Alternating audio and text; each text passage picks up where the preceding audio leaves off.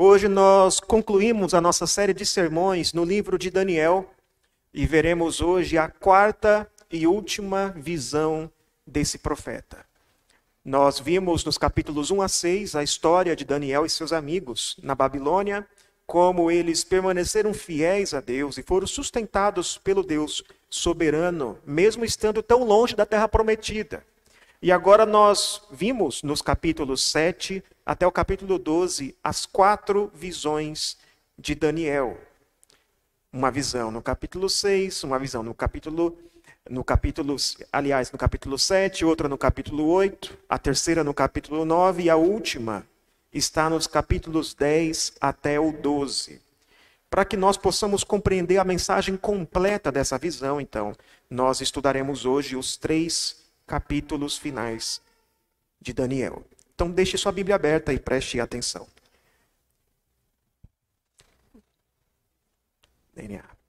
O texto diz: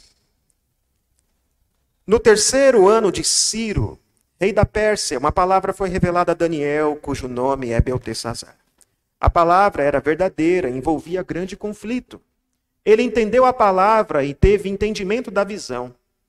Naqueles dias, eu, Daniel, Fiquei de luto por três semanas. Não comi nada que fosse saboroso. Não provei carne nem vinho. Não me ungi com óleo algum, até que passaram as três semanas. No dia 24 do primeiro mês, estando eu na margem do grande rio Tigre, levantei os olhos e vi um homem vestido de linho, com um cinto de ouro puro de ufaz na cintura. O seu corpo era como berilo o seu rosto parecia um relâmpago, e os seus olhos eram como tochas de fogo, os seus braços e os seus pés brilhavam como bronze polido, e a voz das suas palavras era como o barulho de uma multidão. Só eu, Daniel, tive aquela visão. Os homens que estavam comigo nada viram, mas ficaram com muito medo, fugiram e se esconderam.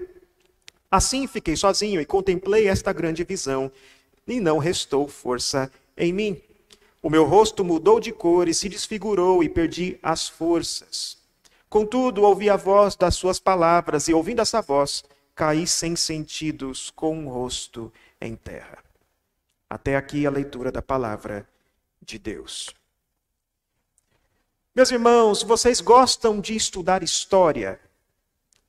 Sabe aqueles livros cheios de acontecimentos, de eventos, de nomes, datas, guerras, conflitos.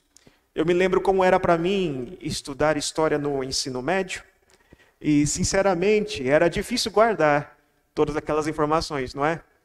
E aí você fica lendo aquilo e datas e mais datas, e um reino que lutou contra outro reino, e um império que guerreou contra outro império, uma sequência de guerras e de opressão sem sentido. E é difícil muitas vezes a gente pensar: o que isso tem a ver comigo? Como esse conhecimento é relevante para a minha vida? E eu digo, meus irmãos, que hoje, como um professor, eu tenho lecionado história da igreja para alguns seminaristas, eu tenho tido essa mesma dificuldade com eles. Muitas vezes é difícil você mostrar para eles por que aquilo é relevante para mim hoje. Mas a história pode ser muito interessante se nós a virmos por uma outra ótica. E se nós olharmos para a história da perspectiva de que ela narra o modo como Deus tem governado o mundo. E se nós olharmos para a história da perspectiva de que Deus tem movido impérios, tem movido a mão de reis, tudo para preservar e purificar o seu povo. Aqui nós temos uma perspectiva a respeito da história. Nessa quarta visão, nos capítulos 10 a 12, essa visão deve mudar o modo como você olha para os conflitos, para as guerras, e agora estamos vendo a guerra da Rússia e Ucrânia, como você olha para os sofrimentos, para as aflições deste mundo.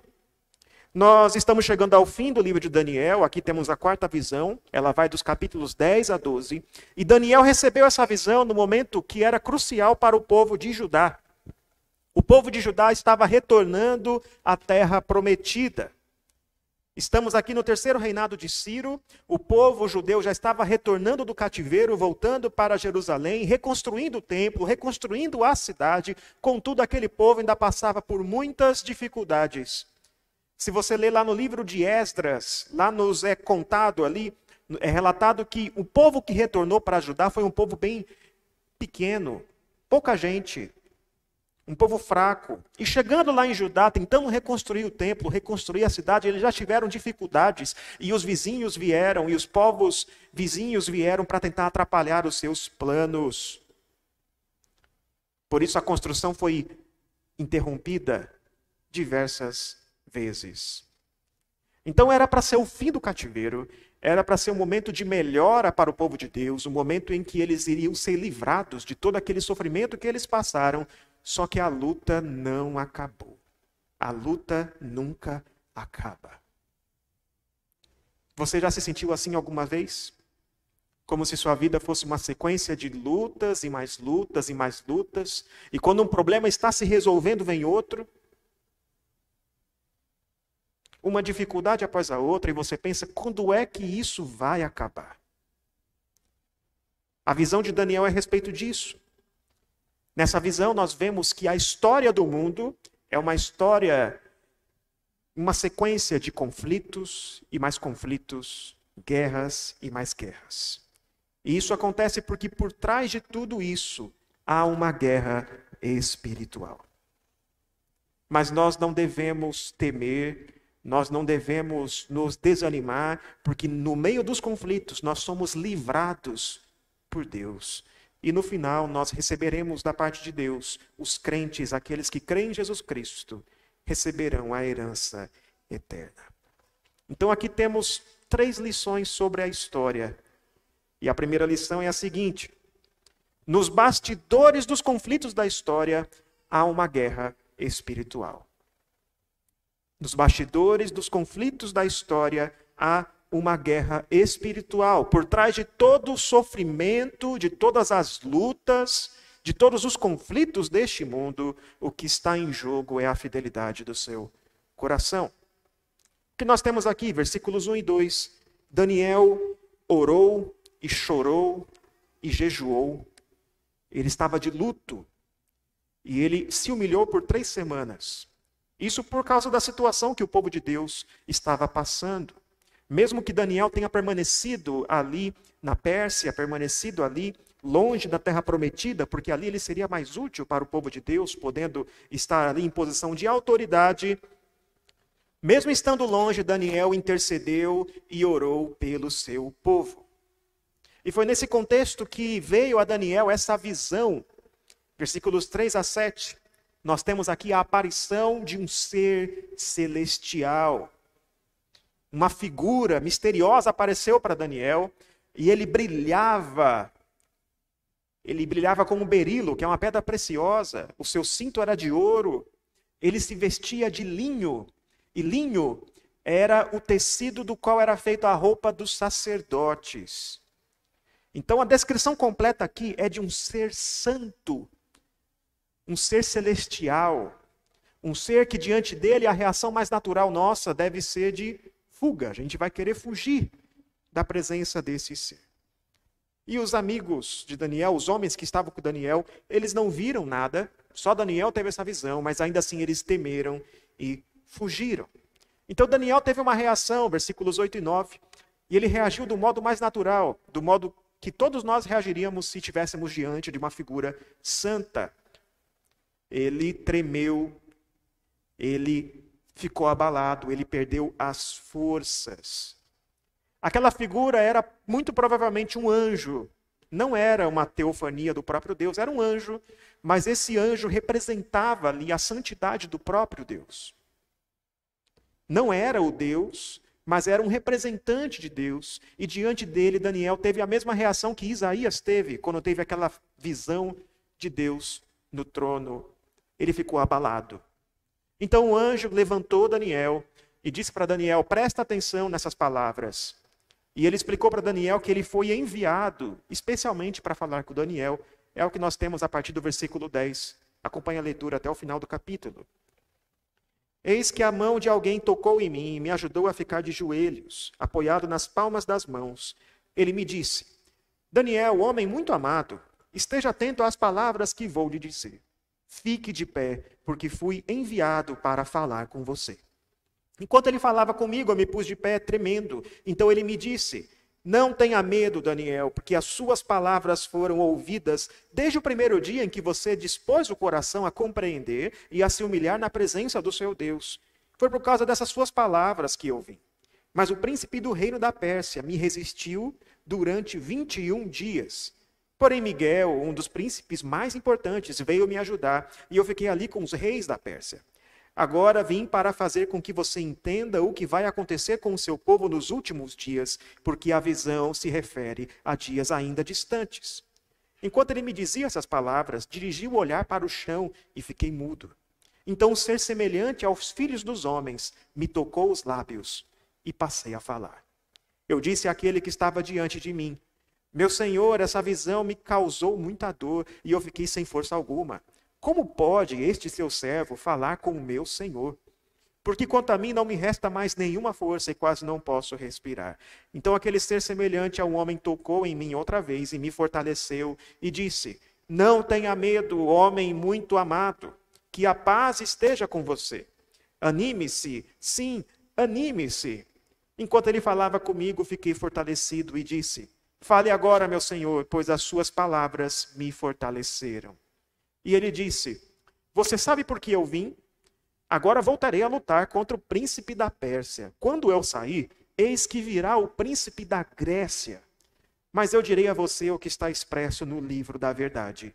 E na minha luta contra eles não há ninguém que esteja ao meu lado, a não ser Miguel, o príncipe de vocês. Então o anjo disse a Daniel que assim que Daniel começou a sua humilhação, começou a orar, ele foi enviado por Deus. Só que Daniel estava orando e jejuando já fazia 21 dias, já fazia três semanas. Por que o anjo demorou tanto? Lembra que no capítulo 9 o anjo foi enviado antes mesmo de Daniel terminar de orar, o anjo já estava ali, não é?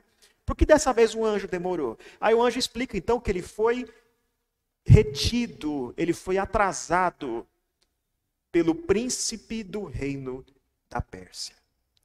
Esse príncipe do reino da Pérsia resistiu a ele por 21 dias, até que Miguel, outro anjo, veio ajudá-lo. Quem é o príncipe da Pérsia? Quem é esse ser tão poderoso a ponto de conseguir atrasar, de conseguir resistir a um anjo do Senhor? Trata-se de um outro ser espiritual, Trata-se de um dos subalternos de Satanás. A Bíblia diz que Deus distribuiu entre os filhos de Deus, ou seja, entre os seus anjos, os territórios da terra.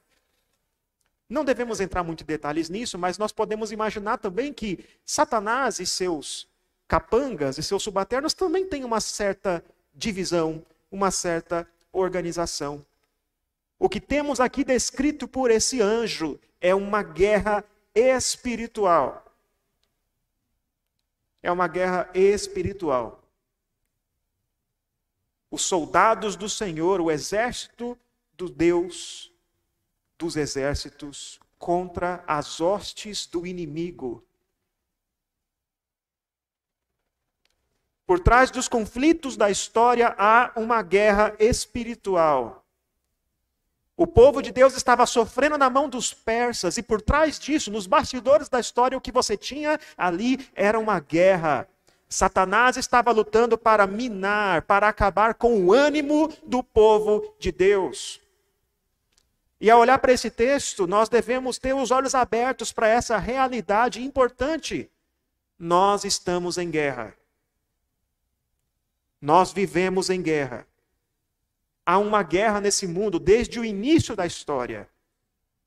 Desde que o pecado entrou no mundo, desde que Deus disse que poria inimizade entre os filhos da serpente e os filhos da mulher, há uma guerra nesse mundo, uma guerra espiritual, e o diabo anda ao derredor da igreja tentando nos afastar do Senhor, nos tragar.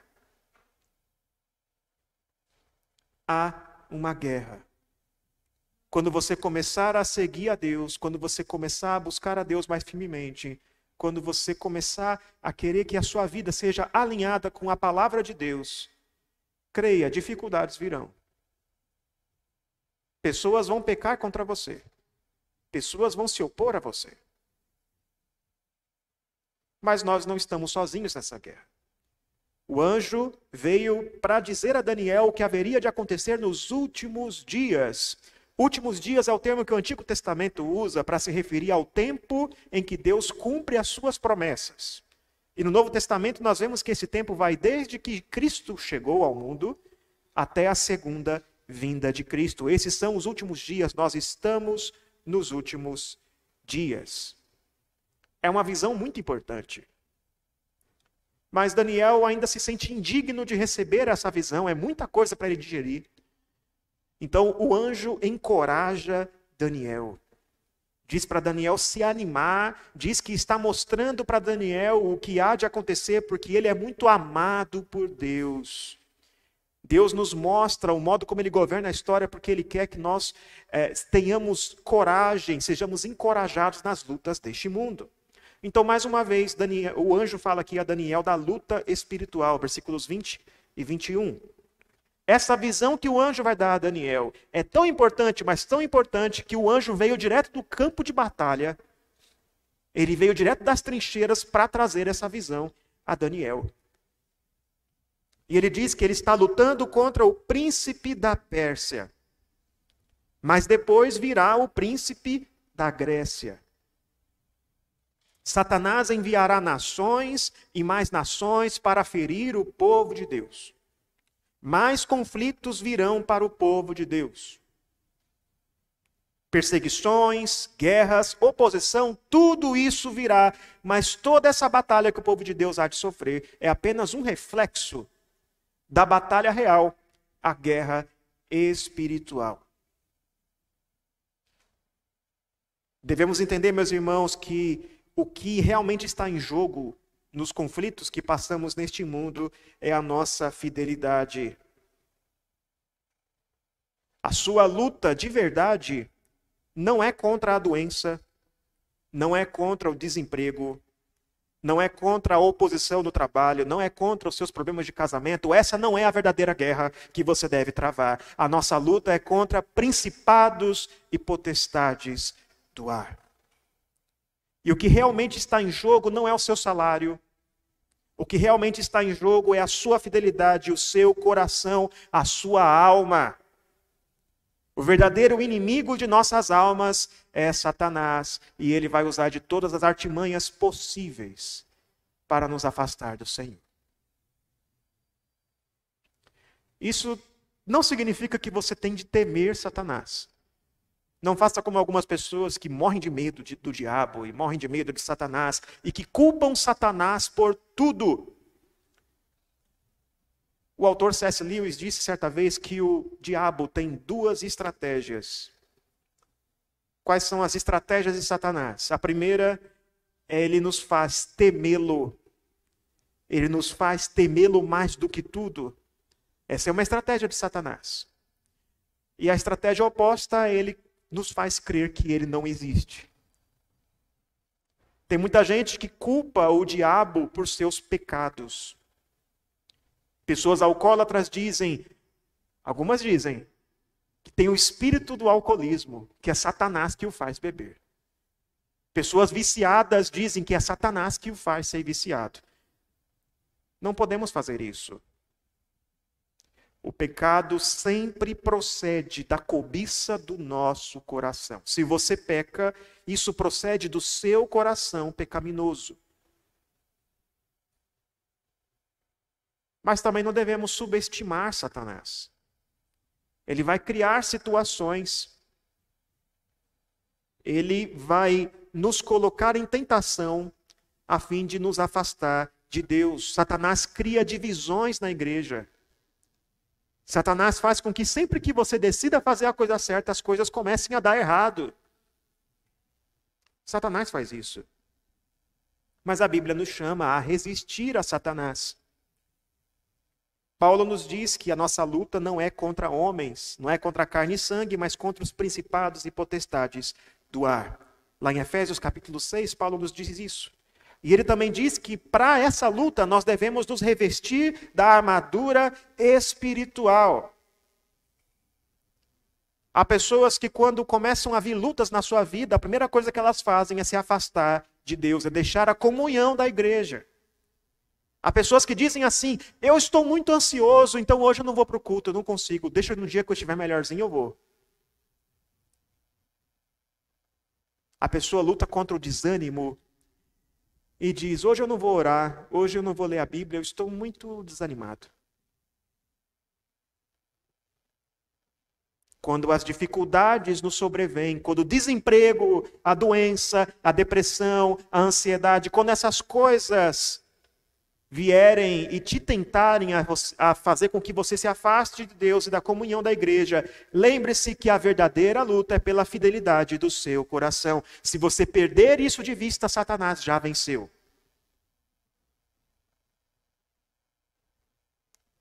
Mas nós não lutamos sozinhos. Deus tem o controle de toda a história. Essa batalha toda foi prevista e o final dela já está decretado. Cristo já venceu na cruz, quando nos comprou com o seu sangue, ele vai voltar e vai acabar com Satanás de uma vez por todas. É ele quem vence a batalha.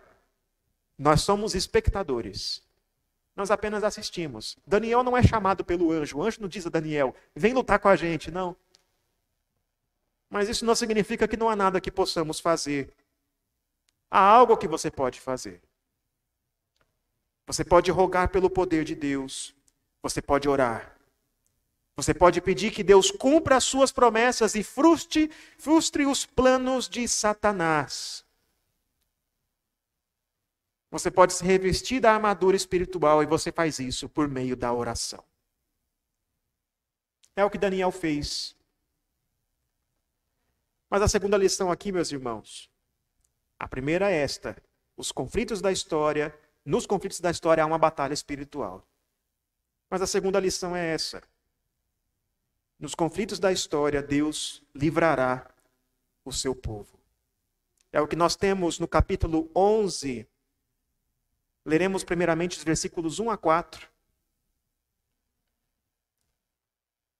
O texto diz: Mas eu, no primeiro ano de Dario, o medo, me levantei para o fortalecer e animar. Agora eu vou lhe dizer a verdade. Eis que ainda três reis se levantarão na Pérsia, e o quarto será muito mais rico do que todos eles. Fortalecido por suas riquezas, instigará todos contra o reino da Grécia. Depois se levantará um rei poderoso, que reinará com grande domínio e fará o que quiser. Mas no auge do seu poder, o seu reino será quebrado e repartido para os quatro ventos do céu.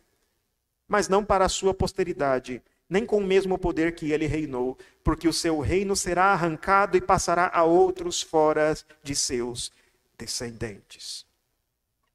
Então, aqui no capítulo 11 até o capítulo 12, versículo 4, nós temos a mensagem, nós temos a visão do anjo para Daniel. E aqui nós temos a informação de que é o mesmo anjo que trouxe a visão para ele no capítulo 9, no primeiro ano de Dario. É o mesmo ano que antes se levantou para animar, para fortalecer Daniel. É o anjo Gabriel que está anunciando as coisas a Daniel novamente. E agora ele vai anunciar o que há de acontecer nos últimos dias. E aqui no capítulo 11, nós temos uma descrição longa e muito detalhada de eventos históricos, de coisas que ainda iriam acontecer. E as coisas que o anjo disse que iriam acontecer realmente aconteceram ele narra com precisão de detalhes. Nós poderíamos ficar dias e dias estudando esses acontecimentos. O reformador João Calvino fez cinco estudos, cinco sermões, só no capítulo 11, só estudando com detalhes os acontecimentos históricos do capítulo 11. Mas não vamos entrar aqui em detalhes, nós precisamos ver o que é importante aqui a intenção, o propósito dessa visão para Daniel. Então nós temos aqui versículo 2. Ele diz que mais três reis se levantarão na Pérsia, e o quarto deles terá muitas riquezas, mas se voltará contra os gregos.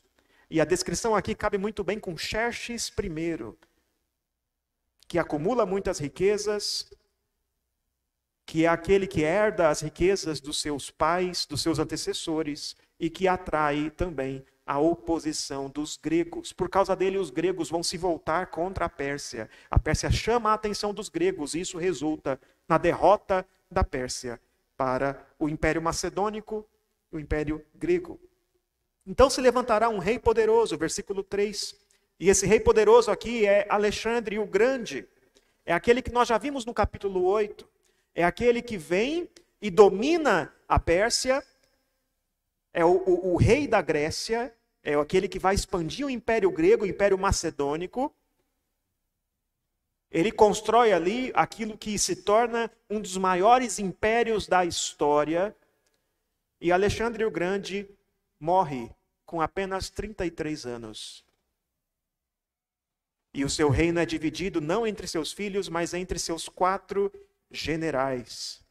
Quatro reinos, quatro impérios surgem a partir do grande império macedônico de Alexandre o Grande.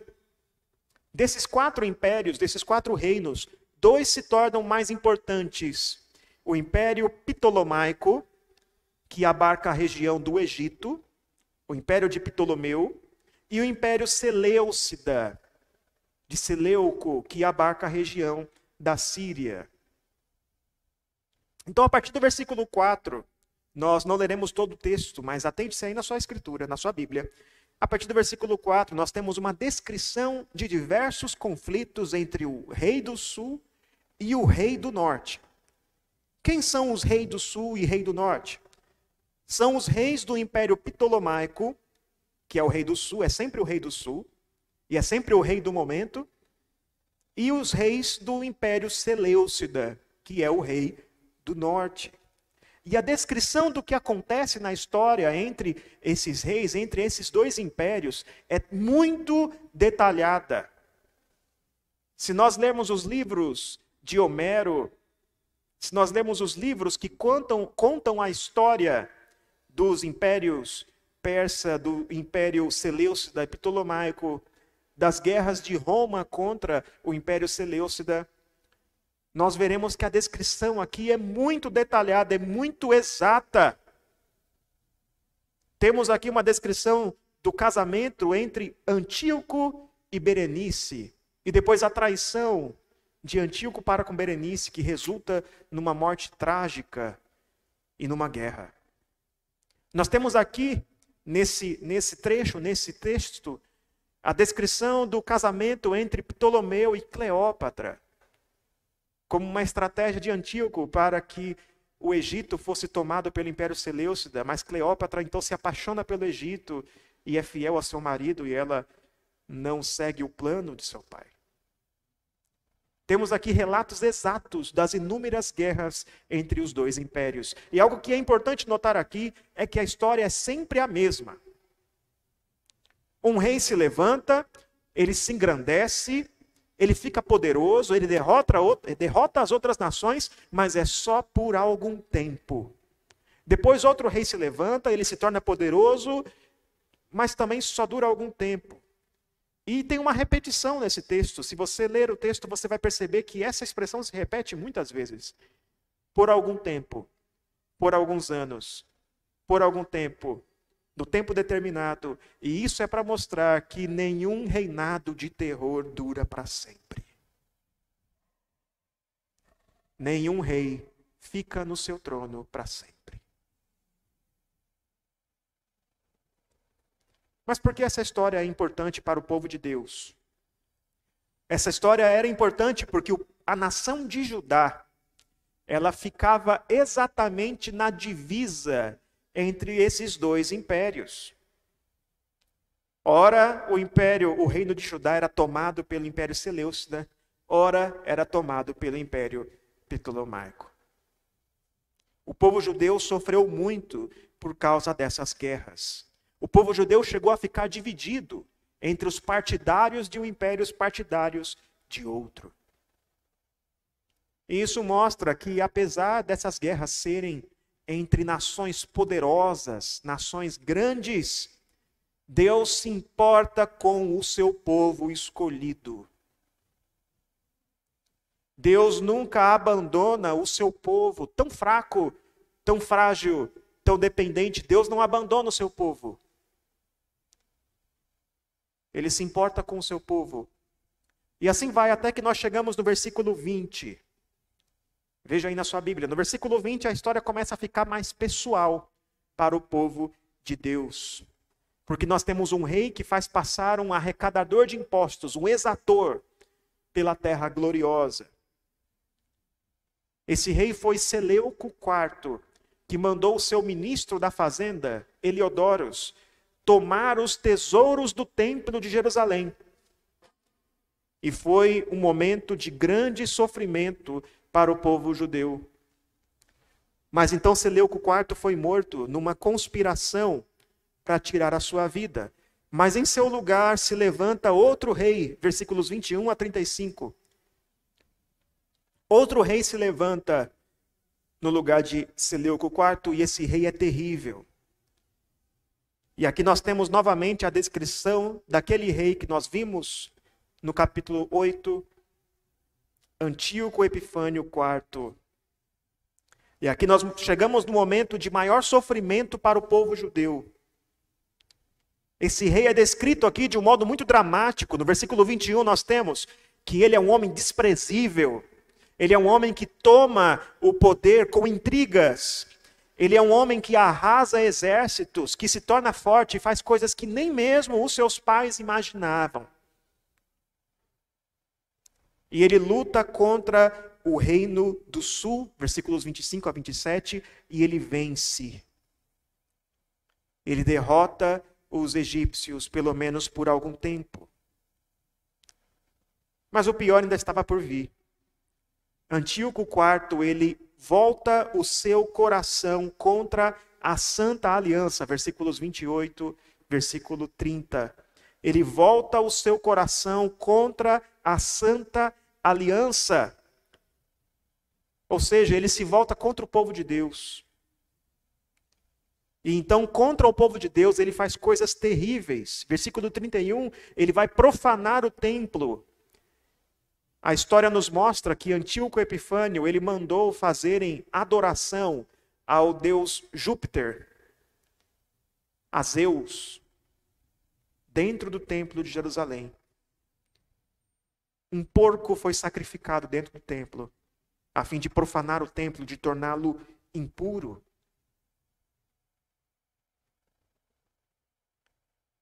ele recompensa aqueles que abandonam a lei de Deus, versículos 30, versículo 32, mas pune duramente aqueles que se opõem a ele, aqueles que resistem ao seu governo. Versículo 33. Alguns sábios resistem a esse rei, resistem aos seus avanços. E esses sábios ensinam o povo, encorajam o povo de Deus a se manter fiel no meio da provação, só que esses sábios vão pagar com a própria vida. Eles passarão por espada, fogo, cativeiro e roubo. Nós temos isso narrado pelos próprios judeus nos seus livros históricos. Eles contam como muitos sábios morreram nas mãos de Antíoco Epifânio, foram mandados para a fogueira, foram mandados para ser alimentado, alimento de animais. E esse sofrimento servirá para a purificação do povo de Deus, versículos 34 e 35. Então, meus irmãos, isso de fato aconteceu. Esse rei Seleucida perseguiu os judeus, profanou o templo, proibiu os sacrifícios, interrompeu a adoração ao verdadeiro Deus, matou muita gente. E essa visão foi dada a Daniel para que o povo de Deus estivesse preparado para o que haveria de vir. Mas a partir do versículo 36, e nós leremos o texto agora, a descrição dos fatos já não se encaixa mais com a figura de Antíoco IV. Obrigado. A partir do versículo 36, já não se encaixa mais com Antíoco.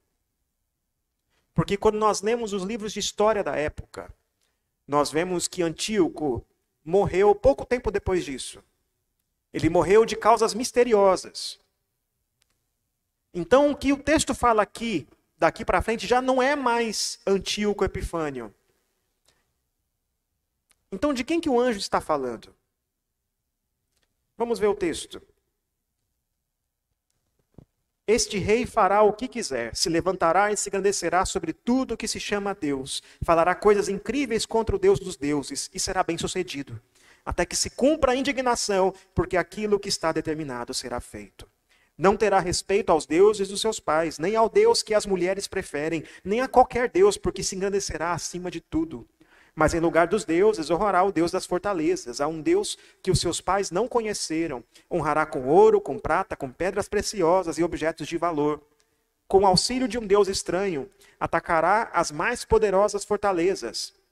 E aos que o reconhecerem, multiplicará a honra e os fará reinar sobre muitos, e lhes repartirá a terra por um preço.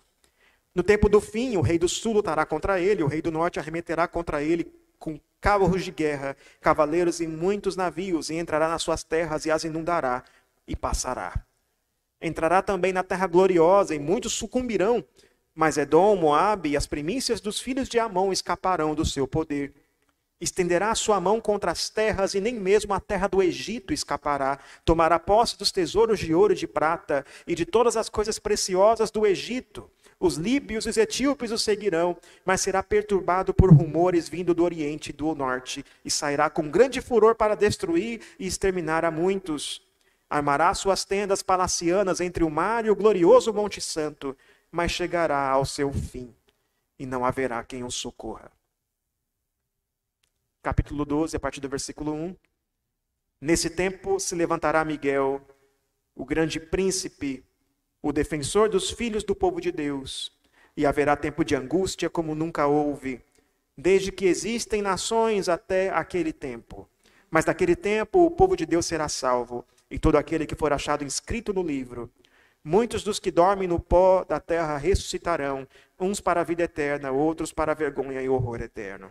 Os que forem sábios resplandecerão como o fulgor do firmamento, e os que conduzirem Muitos da justiça brilharão como as estrelas, sempre e eternamente. Quanto a você, Daniel, encerra as palavras e cele o livro até o tempo do fim. Muitos correrão de um lado para o outro e o saber se multiplicará.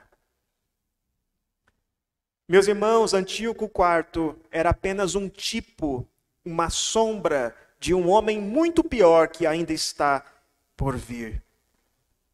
Antíoco IV é uma sombra do anticristo daquele que Paulo chama em 1 Coríntios de homem da iniquidade, daquele que virá nos últimos dias, no final desta era, e causará muito sofrimento à igreja.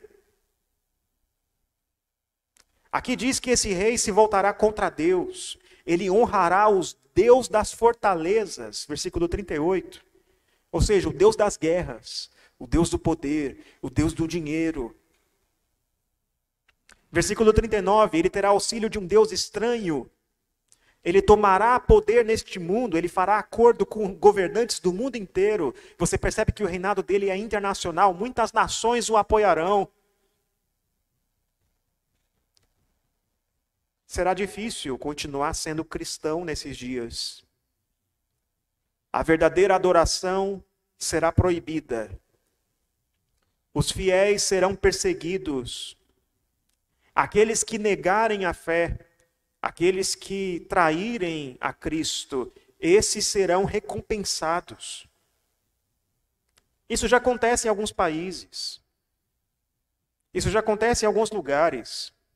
Em países como a China, como a Coreia do Norte, como o Irã, a igreja livre é perseguida. Os cristãos são denunciados por seus vizinhos, por seus parentes, seus familiares. Os cristãos são mandados para centros de reeducação. Mas nos dias do anticristo, isso será mais intenso. Ele vencerá muitas guerras, versículo 40, e ele se voltará contra a terra gloriosa, versículo 41. No Antigo Testamento, a terra prometida, a terra onde Deus habita, era Jerusalém, era o povo de Judá. Mas agora, no Novo Testamento, na Nova Aliança, a terra gloriosa de Deus, o edifício de Deus, é a igreja. Esse homem se voltará contra a igreja. E ele usará todos os seus recursos contra o povo de Deus. Prepare-se. Isso acontece e acontecerá de um modo mais intenso. Mas o reinado de terror desse homem vai acabar. Repentinamente acabará. O defensor do povo de Deus, o anjo Miguel, chamado aqui de defensor do povo de Deus, ele vai se levantar e vai lutar contra esse homem, versículo 1 do capítulo 12. E será um tempo de muita angústia, mas o povo de Deus será salvo. Todo aquele que tiver o seu nome inscrito no livro da vida será salvo. E todos serão ressuscitados, todo mundo.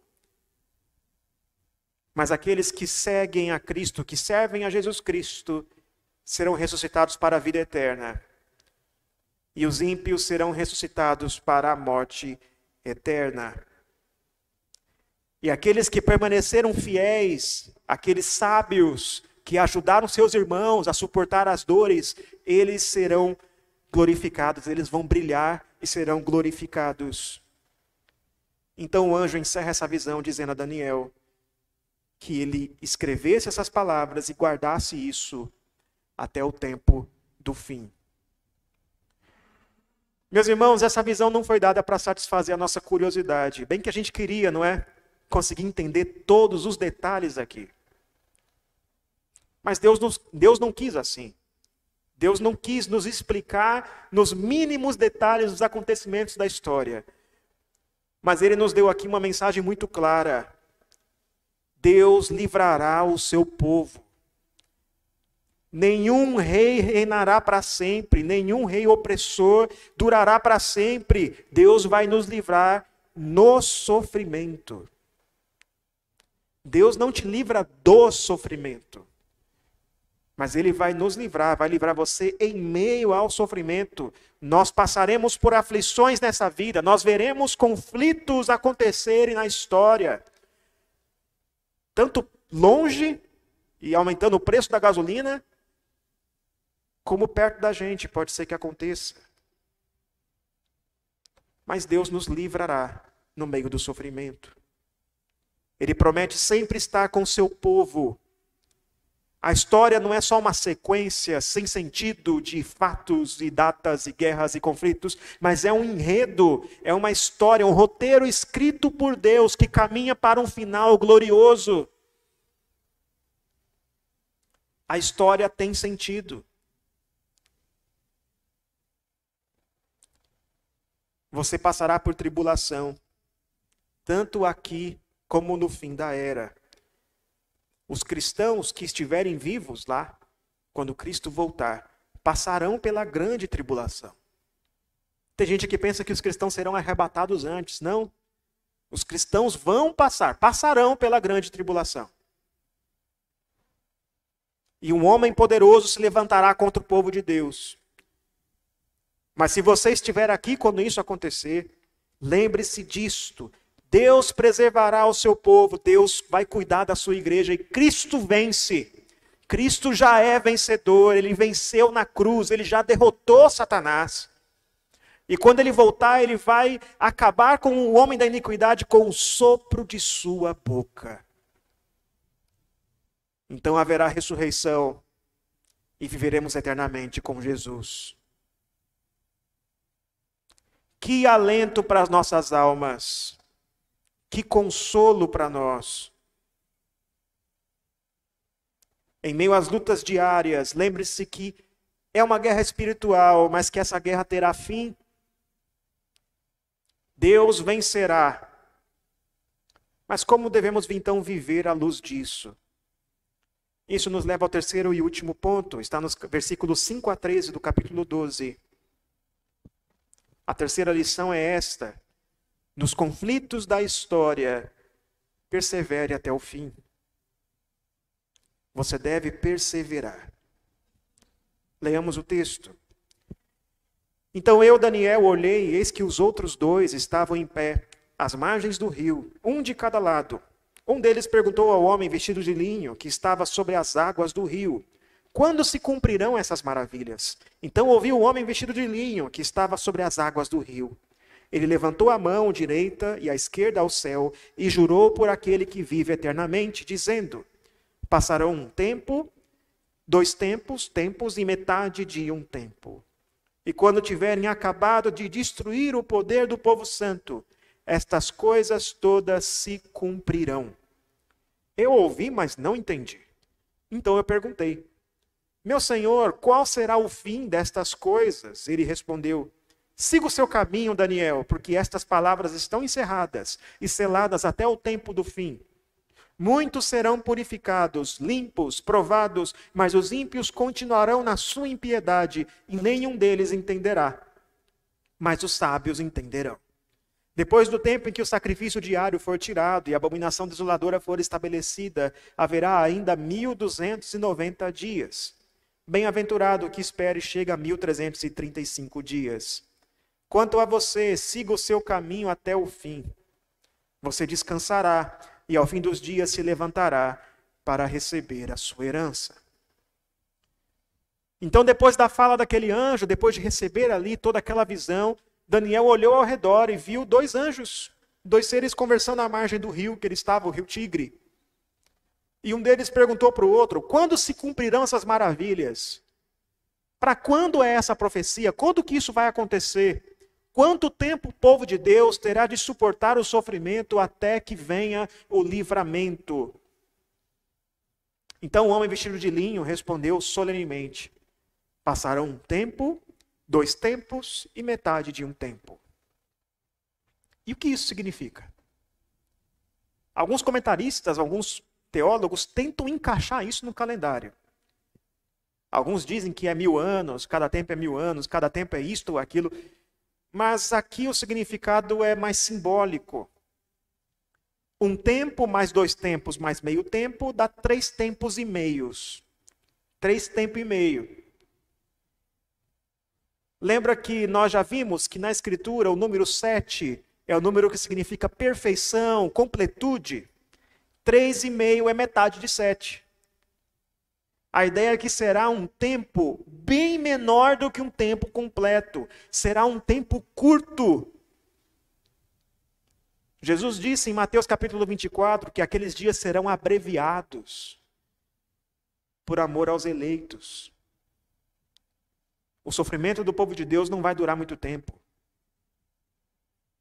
Então Daniel, ouvindo essas coisas, ele não entendeu, ele perguntou o que isso significava, e o anjo respondeu para ele: siga o seu caminho, Daniel. Ou seja, não se preocupe com isso. Não tente decifrar todos os detalhes do futuro. Viva a sua vida, sirva a Deus e isso basta. Guarde essas palavras, porque elas já estão encerradas. É isso. É isso que você tem de saber. Você não precisa saber de mais detalhes do que isso. Muita gente quer ter uma agenda completa do fim dos tempos. Mas Deus não, Deus não quis nos dar detalhes. O que Deus quer com essa visão é encorajar a mim e a você a permanecermos fiéis, qualquer que seja a circunstância, qualquer que seja o sofrimento. E o anjo continua dizendo: Muitos serão purificados, versículo 10. O sofrimento servirá para purificar o povo de Deus. Os que são fiéis a Deus, os que creem em Jesus Cristo, permanecerão firmes até o final. E para os ímpios, e para aqueles que não servem a Deus, esse sofrimento os afastará de vez. Haverá no final dos tempos uma grande apostasia. O amor se esfriará, nós lemos o texto hoje. Mas aqueles que creem na palavra de Deus vão entender o que está acontecendo e vão estar preparados para passar por qualquer tribulação. E o anjo diz então: depois do tempo que o sacrifício for tirado, haverá 1290 dias. E o que significa esse número? A verdade é que nós não sabemos com certeza. Uma possibilidade é a seguinte: esse número de dias dá mais ou menos três anos e meio. Os mesmos três anos e meio que nós vimos antes. Isso significa que será um tempo curto, um tempo incompleto, 1290 dias, três anos e meio. E ele ainda diz: Bem-aventurado o que espera e chega a 1335 dias. E aqui temos a exortação desse texto. O que são 1335 dias? A gente não sabe. Ninguém sabe com certeza, mas sabemos o que temos de fazer. Bem-aventurado o que espera. Bem-aventurado o que persevera, o que permanece firme, o que aguarda o cumprimento das promessas de Deus e suporta as aflições e se ampara em Deus. Esse não será envergonhado no final. E por fim o anjo diz a Daniel: siga o seu caminho, você descansará e ao fim dos dias se levantará para receber sua herança. Daniel não entende todos os detalhes do futuro, ele não entende tudo o que está acontecendo, nem nós entendemos. Mas podemos descansar nisto, a recompensa é certa. Ele receberá a sua herança, ele ressuscitará no último dia e viverá eternamente na presença do Senhor. Meus irmãos, se Daniel tinha essa esperança, ele podia ter esperança nisso, quanto mais nós. Pois Daniel ainda não tinha a revelação completa. Ele ainda não tinha visto, ele não havia visto ainda a vinda do Messias. Ele tinha apenas um vislumbre do que iria acontecer, do que Deus iria fazer para perdoar os pecados do seu povo. Mas o que ele via era apenas sombras, nós temos a revelação completa. Nós olhamos para o passado e vemos o que Cristo conquistou na cruz. Vindo para viver perfeitamente em nosso lugar, para morrer no lugar do seu povo. Vencendo Satanás, conquistando-nos para Deus. Daniel olhava para o futuro, nós podemos olhar para o presente. Nós estamos nos últimos dias.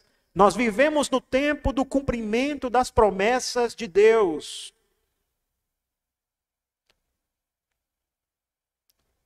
Se você crê em Jesus Cristo, essa promessa é para você.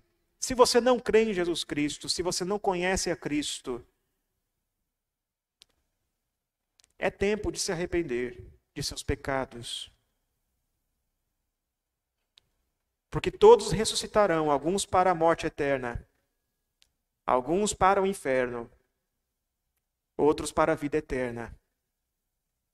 Mas se você crê em Jesus Cristo, você pode ter essa certeza da herança futura nos céus.